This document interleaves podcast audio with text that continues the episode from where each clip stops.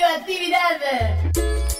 La Vaca es una cooperativa de trabajo una agencia de noticias en la web y un periódico mensual en la calle. La Vaca es, la vaca, la vaca es una universidad y un montón de talleres y propuestas artísticas en nuestra casa. Mu, Trinchera, Boutique. La Vaca es una editora de libros, una productora audiovisual y una radio donde ahora también puedes escuchar La, que, te parió.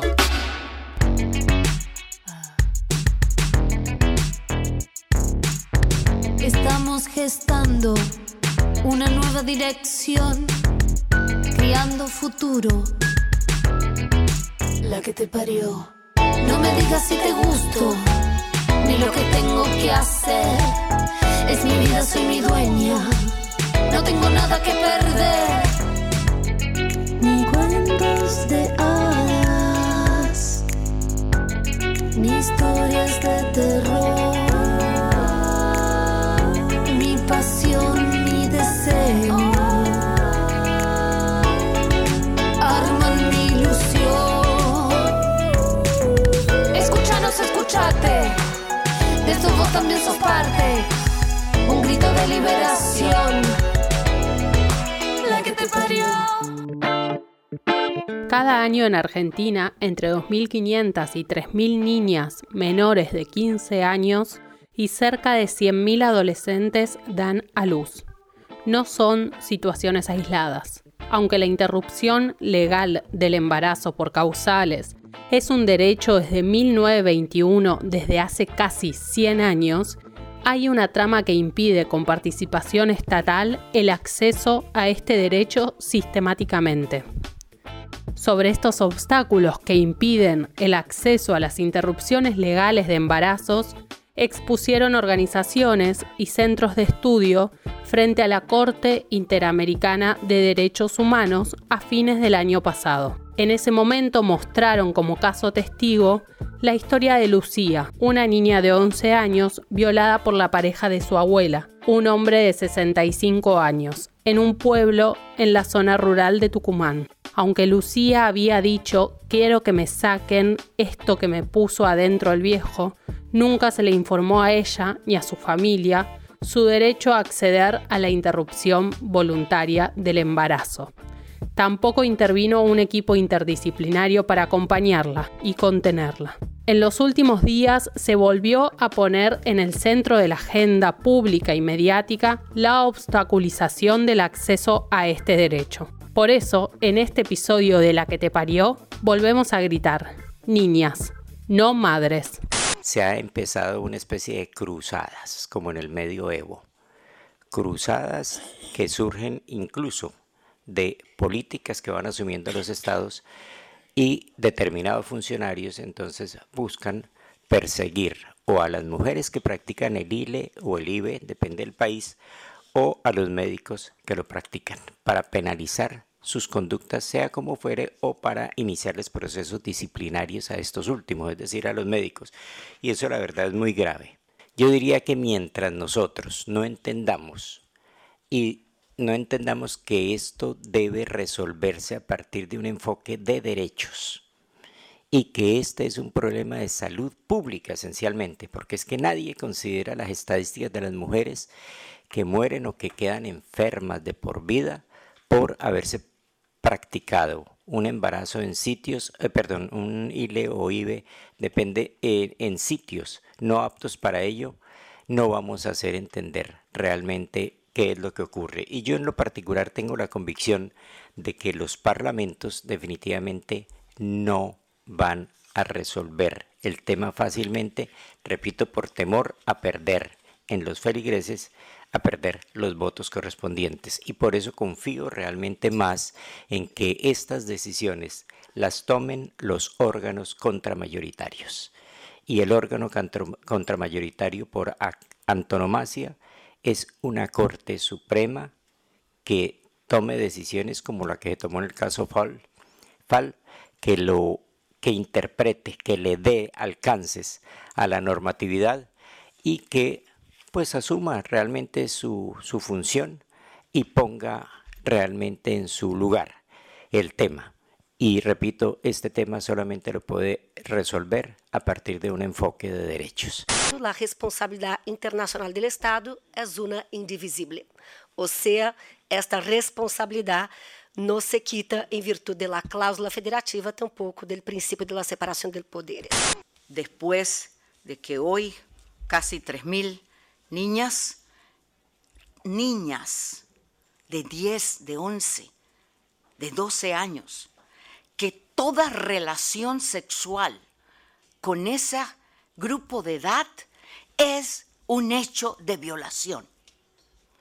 Y no sé si está considerado así en el Código Penal argentino, pero esto normalmente está así considerado en nuestros códigos. Entonces, de lo que estamos hablando, cuando hay un, un embarazo, es de un delito al que ha sido sometida esa niña.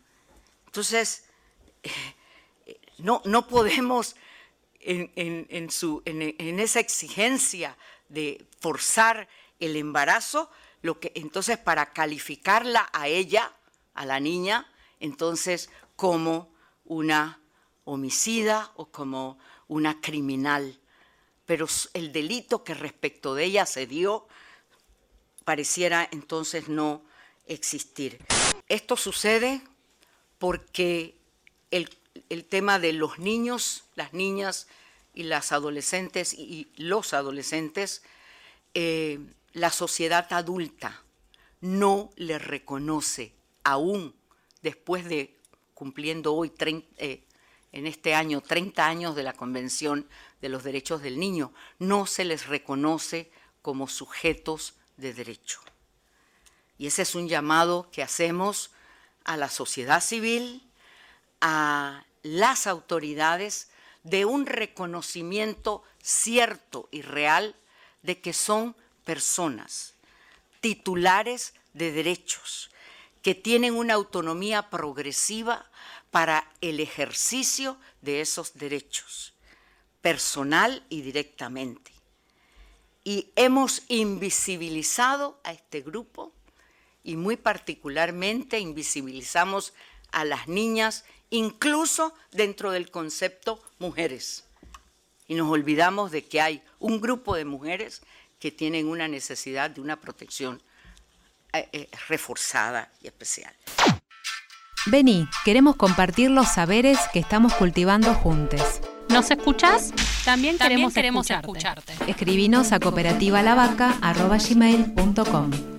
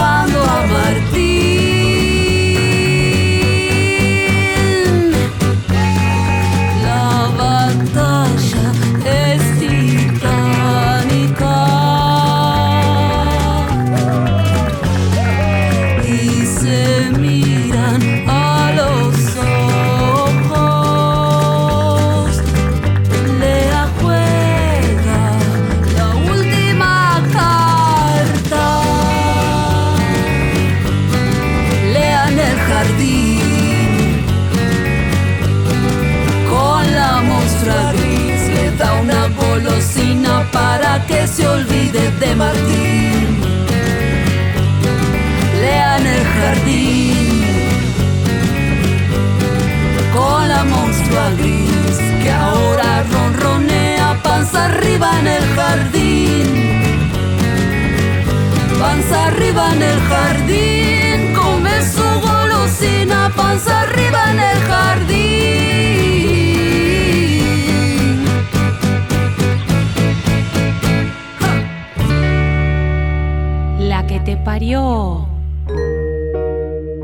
Fernanda Marchese es directora ejecutiva de Abogados y Abogadas del Noroeste Argentino en Derechos Humanos y Estudios Sociales, Andes, una de las organizaciones que viajó a Washington para la presentación frente a la Corte Interamericana de Derechos Humanos. Desde Andes pudieron identificar los obstáculos a los que se enfrentan recurrentemente las niñas y adolescentes.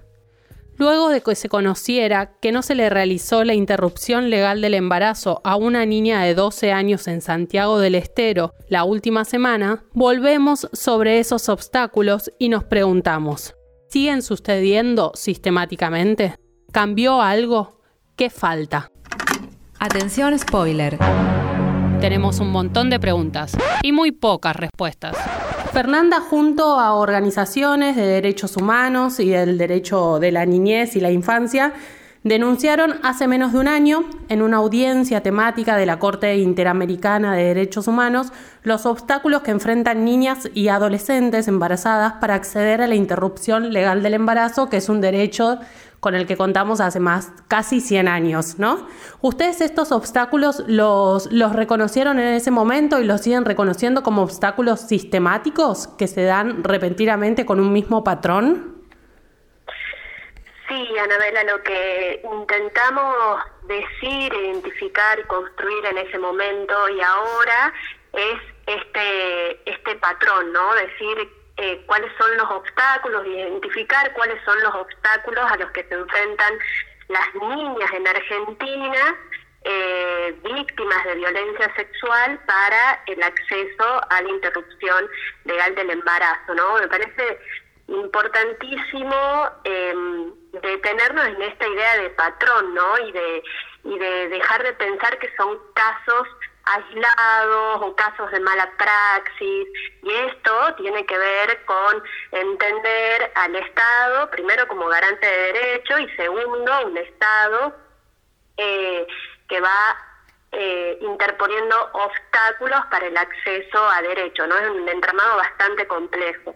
Como vos decís, eh, a través del caso Lucía, que pasó en Tucumán el año pasado, también esto es importante decirlo, ¿no? O sea, niñas de Tucumán, de Jujuy, de Salta, de Santiago, o sea, no es eh, particularidad de una provincia en especial, por eso también decimos que es, que es un patrón, que es algo sistemático.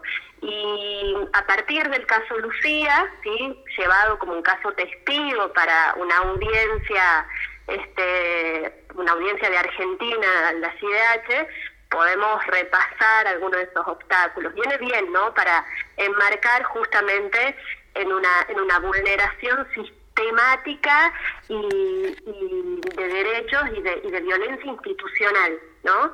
Eh, el año pasado eh, pudimos identificar eh, cuáles son esos obstáculos. O sea, ¿qué le sucede a una niña en Argentina eh, para acceder a la ILE, para acceder a sus derechos. Eh, lo primero que nos hemos preguntado tenían que ver con la escuela, con la educación y con el acceso de las niñas a una educación de calidad, una educación sexual integral de calidad con perspectiva de género.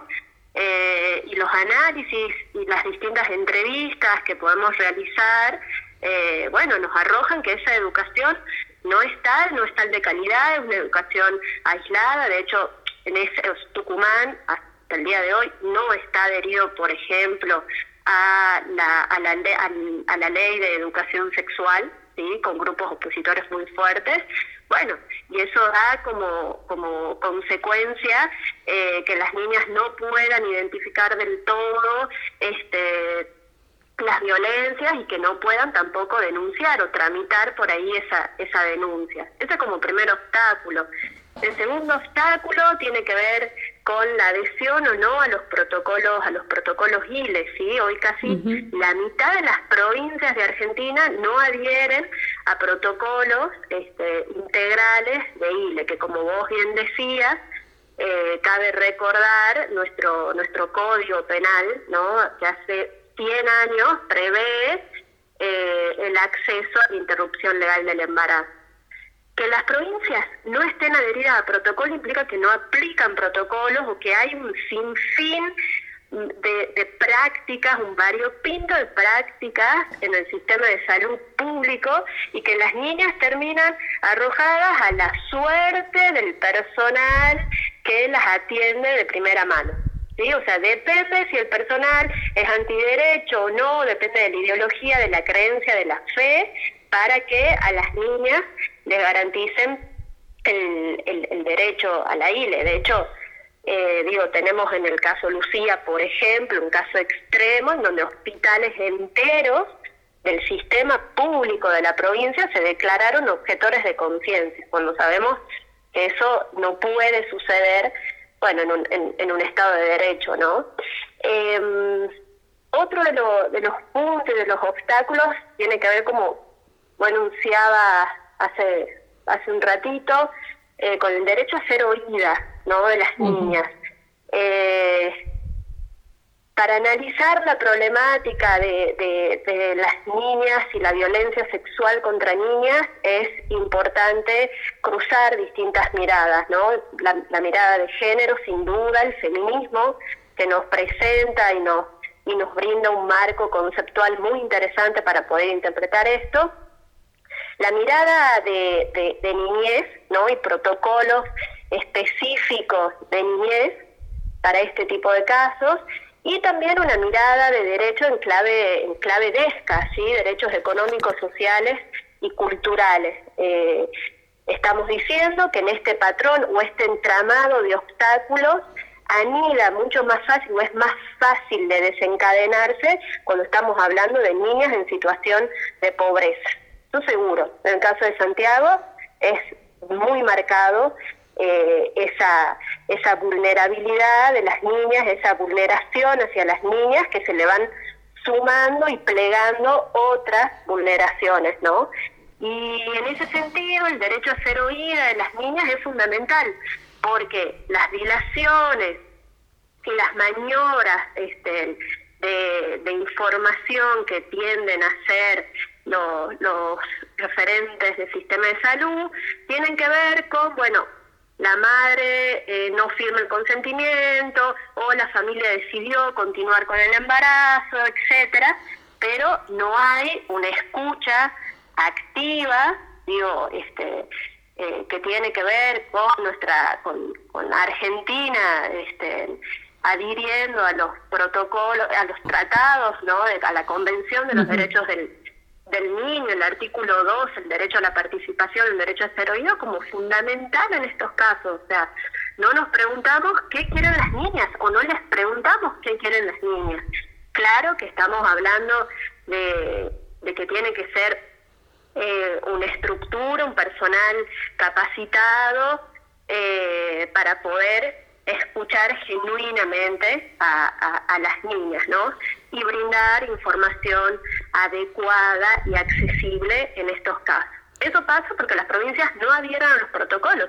Fernanda, y, y, en esto que decías de los obstáculos y como para desarmar esos obstáculos y esto de los protocolos que decís, em, una de las cosas que ustedes pusieron también en evidencia en esta presentación es que eh, el acceso a derechos no puede depender del lugar en el país en donde naciste, ¿no? En, si la provincia está adherida o no está adherida. A la vez, aunque eh, si una provincia no está adherida al protocolo, igual debe garantizar el derecho. No adherirse tampoco es, eh, es exceptuante del derecho, pero ¿ustedes pudieron notar algún cambio sobre los protocolos o sobre eh, las adhesiones o sobre cómo qué pasa en los sistemas de salud a partir del nuevo protocolo que, que se presentó en diciembre?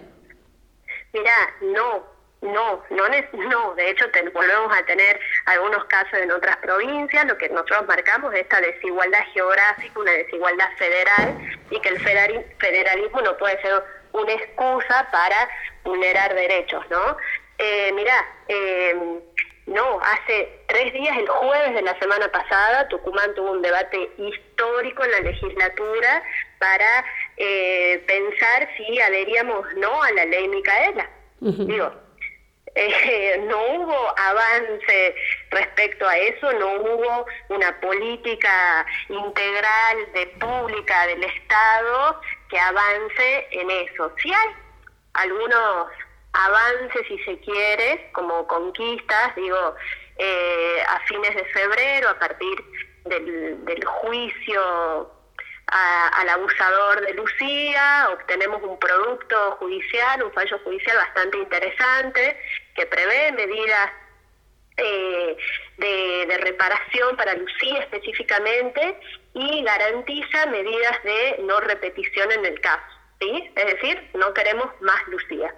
Bueno, pero eso necesita, no sé, una mesa de seguimiento, un monitoreo que todavía no llegan. De hecho, las medidas de reparación a Lucía que estamos pidiendo desde hace más de un año todavía no llegaron. ¿No? En cuanto a este a trabajo para la familia, a una vivienda para que la familia, para que Lucía pueda instalarse con sus hermanas y con su mamá, este educación todavía no eso no, no llegó, ¿no? Como que el Estado jamás se hizo cargo eh, de, esa, de esa problemática, de esos, de esos obstáculos, ni siquiera de vulnerar derechos a Lucía, ¿no?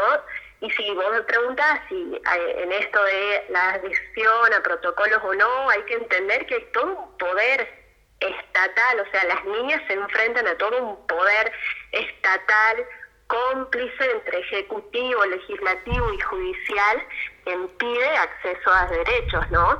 Eh, entonces, bueno, es bastante bastante fuerte la, estructura en ese sentido, digo, un ejecutivo que no aplica protocolos, una legislatura que todavía debate eh, sobre discusiones que yo pienso que en el ámbito de derechos humanos están saldadísimas, como, bueno, tenemos un legislador que niega que hay femicidios, entonces, eh, y después tenemos un poder judicial que criminaliza la práctica de la ILE y que persigue a los médicos que la hacen, entonces es todo, eh, bueno, eso, una connivencia de los poderes que hacen un núcleo duro de obstáculos muy difícil de, desarmar, ¿no? A la vez, los grupos eclesiásticos, esto no podemos dejar de mencionar la presión de la iglesia y los grupos eclesiásticos, no solo como grupos que emiten su opinión respecto a una poli o a un posible proyecto de interrupción voluntaria del embarazo, ¿sí? que es lo,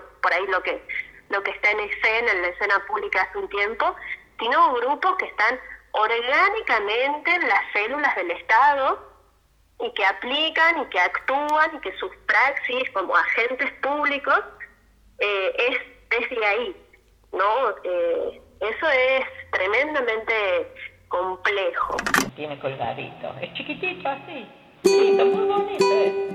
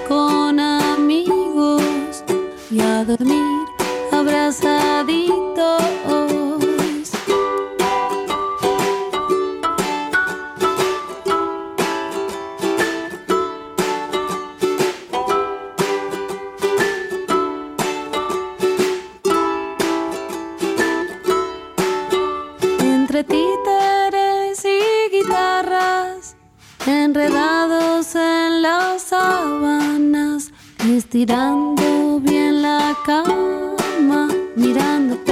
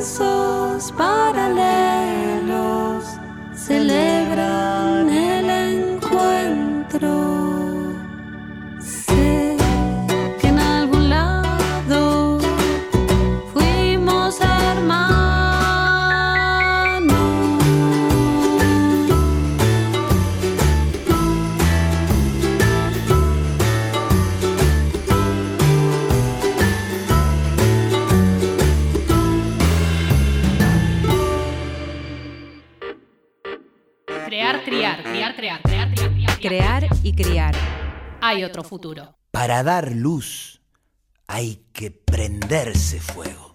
En la que te parió nos vamos a dar un lujo. En todos los programas vamos a escuchar un episodio de Crianzas, el micro radial conducido por la artista y poeta Susie Shock y producido por La Vaca, para crecer en la diversidad. A ver, ¿qué nos cuenta nuestra tía Traba? Esto es Crianzas.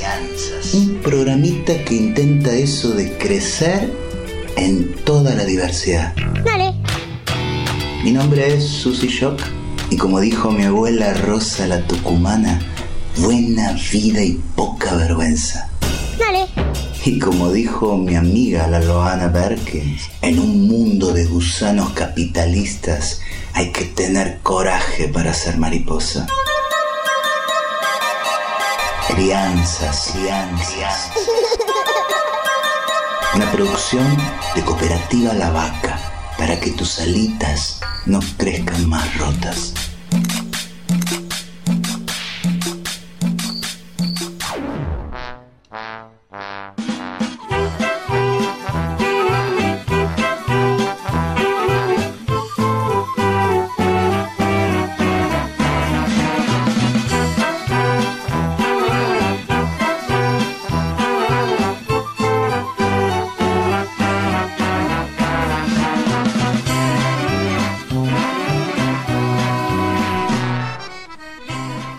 Cuadra de mi barrio acaba de llegar un circo. Claro, mi barrio es de los pocos que siguen teniendo esos terrenos baldíos a donde nada mejor que un circo para llenarlos. Ahí apareció una mañana el circo y vieran la cara de mi sobrino Uriel y de sus amiguitos cuando al pasar como todos los días a la escuela por esa calle se encontraron que de la noche a la mañana había nada más y nada menos que semejante circo, con sus banderitas gastadas, con su tristeza de payaso cuesta, una nueva gigante escenografía se nos había presentado, cambiando el paisaje de estas cuadras, y no solo el paisaje, porque ahí Fuimos toda la familia al estreno de su primera función. Y cuando digo toda la familia, digo toda la familia. Uriel, peinadito como para una fiesta. Mi hermana y la Carla, mi mejor amiga, y yo, vestidas como para el cumpleaños de una celebrity. Y por supuesto que el pulgón, que es el perro de Uriel, que siempre sale con nosotros moviendo la cola de contento, corriendo y ladrando en primera fila. Pagamos, entramos y vimos brillosas y encantadas, equilibristas, hadas voladoras, payasos coloridos, magos y domadoras de miedos, la adivinadora del futuro y una orquesta de pulgas invisibles, todo junto y mezclado. Y así, tarareando la canción del cierre de la función, volvimos hecha niñas, más niñas que Uriel, que también maravillado, ya había decidido que aparte de veterinario, iba a ser el dueño de un circo para que nosotras las grandulonas, así nos dijo, nos riamos más seguido. Cosa del circo y de las crianzas. Beso y abrazo de teatro. Radioactividad. Crianzas. Buena vida y poca vergüenza. Dale. Buena vida y poca vergüenza. Esto fue Crianzas. Escúchalo en www.lavaca.org. Dale. Todos los días. En todos los programas. Hasta que sea ley. Un solo grito. Aborto legal, seguro y gratuito, ya. Seguimos en la que te parió hablando con Fernanda Marchese sobre la reiteración de los obstáculos para que las niñas accedan a la interrupción legal del embarazo. Fernanda, ¿y, podrías eh, ayudarnos a dejar claro que, que, forzar a continuar un embarazo a una niña es tortura? Sí, este, sí, sin duda. Primero, me parece importante volver a hablar del Código Penal y las excepciones o las causales para acceder, lo que prevé el Código para acceder al embarazo, a la ILE, perdón, es, este, es muy claro, ¿no? Y las niñas, en ese sentido, cumplen con todas las excepciones, ¿sí? Porque está en riesgo su vida, la salud, tanto física como, como psíquica, ¿sí? Emocional, y porque es producto de una violación, es violencia sexual eh, cuando una niña de 12 años está embarazada es violencia sexual, o por lo menos ante la duda nosotros tenemos que suponer que es violencia sexual, ¿no? Sí, con toda la claridad. Y se trata de aplicar la ley. Esto los comisionados en la CIDH lo dijeron con muchísima simplicidad y claridad. Es aplicar la ley. Y mm, es tortura, es tortura porque hay un, un fin, porque causa porque causa dolor, ¿no? Eh, y hay un, entramado por detrás que así, así lo sostiene. Eh, la CIDH es quien, quien dice, establece que hay que el embarazo forzado es, es tortura, ¿no? Eh, en niñas. Digo, tiene que ver con esto cuando decía más, este, cuando decía con anterioridad de cruzar por ahí las miradas eh, y, de, y de entender que esto también afecta a una clase socioeconómica en particular, ¿sí? Es una suerte de hacer incubadoras a las niñas pobres, ¿no? Eh, que, es muy fuerte. Eh, entonces, bueno, es tortura porque hay porque hay un acto intencional en el medio, ¿no? Entendemos que que hay cierta intención, como te decía, no es un caso aislado, no es porque, no, hay una intención por, por detrás eh, que causa sufrimiento físico y mental y que se comete con un propósito y un fin determinado que es de hacer maternar a, a esas niñas, ¿no? En donde la maternidad termina, o el problema del embarazo infantil termina siendo absolutamente invisibilizado en Argentina, o porque no hay cifras, porque no hay datos, o porque termina siendo invisibilizado en el, en el conjunto de eh, violencia contra las mujeres, ¿no? en general, también hay que poder empezar a discriminar en ese universo a las niñas ¿sí? Y porque también hay una cierta romantización de lo que es la, la maternidad y se traslada a las niñas, como hace un año también creo que hubo una portada en, en el diario la, la, Nación en donde hablaba de las niñas madres como heroínas. Sí, eh, una editorial. Una editorial, bueno, este, entonces bueno, todo hasta los medios, ¿no? Y los, medios hegemónicos muchas veces tienden a romantizar eso, en la problemática, o a invisibilizarla. Y Fernanda, a partir de la presentación en, en, la Corte Interamericana de Derechos Humanos, ¿el Estado tiene que dar alguna respuesta? Em, eh, la Corte instiga al Estado a dar una respuesta a partir de su presentación y, me recuerdo que uno de los comisionados habló eh, de la situación como medioevo, digo, como que fueron muy, muy determinantes en su posición los comisionados fueron, eh, expresaron su enorme preocupación y como vos decís, fueron muy claros a la hora de decir que era una atrocidad, que era crueldad, que era tortura y que el Estado argentino debía aplicar la ley eh, y pensar políticas públicas, bueno, que, que, que reparen esta desigualdad geográfica, si se quiere. Eh, Incluso uno de los comisionados directamente habló de una interrupción voluntaria del embarazo, ¿no?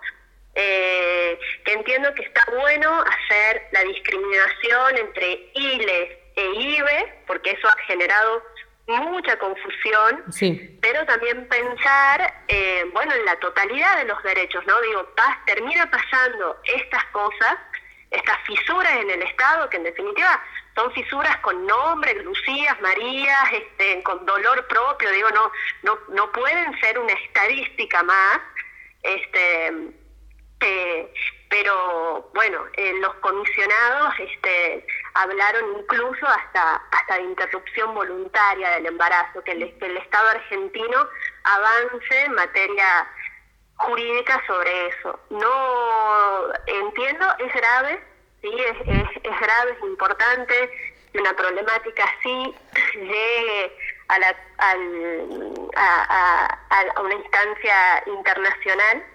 Este, es imposible que el Estado argentino mire hacia otro lado. Yo creo que de ahí es que lo primero que hace el Ministerio de Salud en la Nación es actualizar el protocolo ILE, digo, con alguna fuerza, generar un ministerio de, de, la mujer, también creo que, que puede ayudar a visibilizar la problemática, este, pero bueno, sigue pasando en las provincias lo que, lo que sigue pasando, como te digo, hace tres días discutiendo una ley que prevé educación a, a los agentes, a los agentes estatales, Digo, ¿por qué, ¿por qué tanta resistencia a una ley eh, así?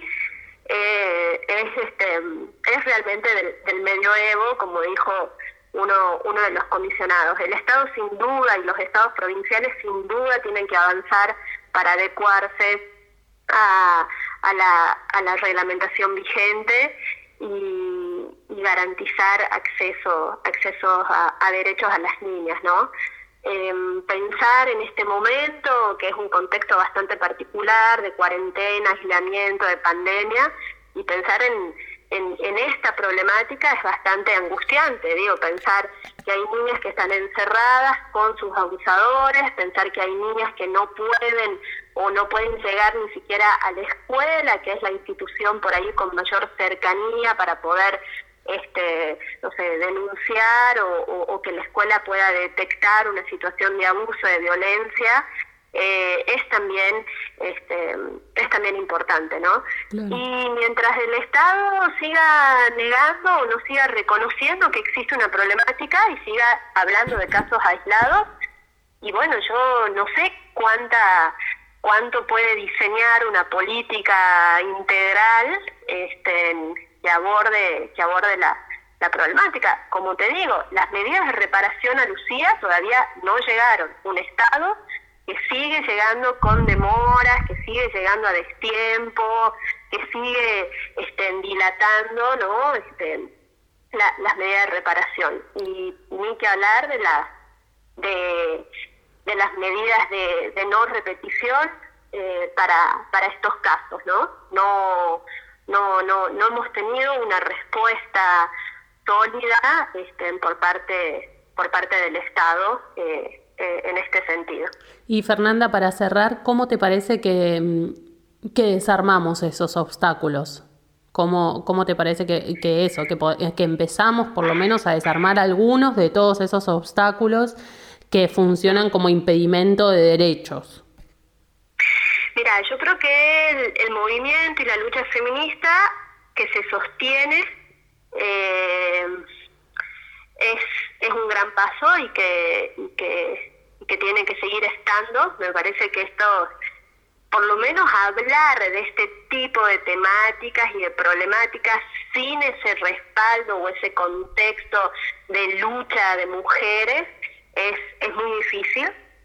Eh, creo que el Estado tiene que abrir este, mesas de primero reconocer, ¿no? Reconocer que hay un este, que existen ciertas problemáticas, violencia institucional, violencia de género, o sea, que tiene que poder reconocer eso eh, para poder generar mesas de diálogo con la sociedad civil y trabajarlas de, de, de, manera de manera conjunta, ¿no? Me, me parece fundamental, me parece fundamental que los estados este, unifiquen eh, las leyes en ese sentido. O sea, no podemos tener algunas provincias adheridas, las otras no provincias adheridas. Digo, genera este, genera mucha confusión y genera vulneración vulneración de derechos. Eh, me parece un Estado que eh, investigue y, y tenga datos certeros para poder diseñar una política pública ¿no? que, que parta de ahí, de ese, de ese diagnóstico un Estado que sin duda destine presupuestos a esta problemática. No podemos hablar de, leyes si, no, si eso no tiene un correlato con su efectiva aplicación y presupuesto eh, en esto, ¿no? O sea, tiene que haber un presupuesto destinado, pero bueno, el Estado primero tiene que poder reconocer que existe que existe una problemática. Eh, y seguir seguir en estos pasos de bueno de en este ejercicio de seguir identificando qué es qué es lo que sucede. Creo que el Estado también tiene que empezar a caminar realmente a, a una separación con, con la Iglesia sí entender que estamos hablando de políticas públicas sí y no de una Iglesia que nos gobierne sí un eh, atender a, distintos credos, a distintas fe y a, la diversidad de, cultos, pero no puede la Iglesia Católica seguir teniendo la injerencia en materia de derecho que tiene. Entonces, un paso importante me parece eh, debatir sobre eso con mayor con mayor seriedad, ¿no? Eh, y bueno, y seguir los pasos de, de denuncia, ¿no? De, denuncia a nivel a nivel local, a nivel nacional, a nivel internacional. Este, me parece importante articular los distintos los distintos planos, ¿no? Eh, que muchas veces lo que pasa en una de las provincias se nacionalice, se conozca por todas las por todas las provincias, por la nación y pensar políticas en conjunto a nivel federal y nacional. La, que parió. La que te parió es un programa de Cooperativa La Vaca. La seguimos en www.lavaca.org. Si no podemos bailar, no es nuestra revolución. Subí el volumen. Así musicaliza La, que, te, parió.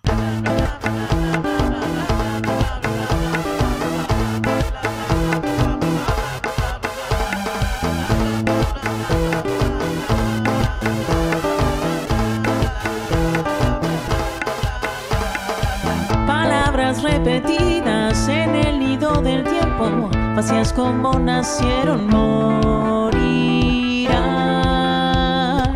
Ningún paso acompaña la huella que tú cantas, alimentando ciegos vivirás.